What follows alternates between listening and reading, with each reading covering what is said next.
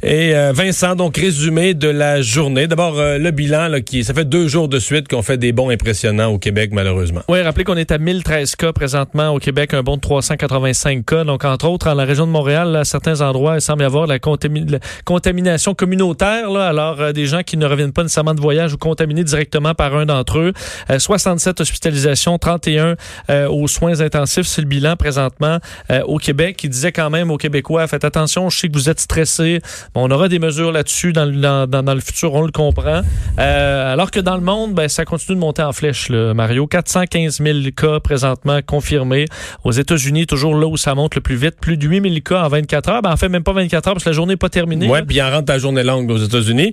Et euh, assez pour que l'OMS commence à pointer du doigt les États-Unis comme le prochain, prochain foyer. Oui, l'épicentre pourrait bien se déplacer à New York et aux États-Unis euh, dans les prochains jours là, comme étant peut-être l'endroit où il y a le plus de cas. Parce qu'en Italie, c'est plus quand même... Moi, en fin de semaine, c'est en, à mon idée, c'est en fin de semaine qu'on va comme prendre pleinement conscience de dire, OK, il y a encore des cas en Italie, en Espagne, c'est encore très grave là-bas. Mais en fin de semaine, on va basculer à dire, oups, après la Chine, ça va être les États-Unis. L'épicentre, Et est-ce qu'après, ce sera par-dessus la Chine? Parce qu'on n'est pas très loin là, quand même déjà. Euh, 5000 cas en Italie là, qui a repris une mauvaise tendance. 743 morts euh, dans les dernières 24 heures. En Espagne, c'est tout près. Là, 485 morts. C'est vraiment les pays où euh, présentement, ça fait le plus de décès.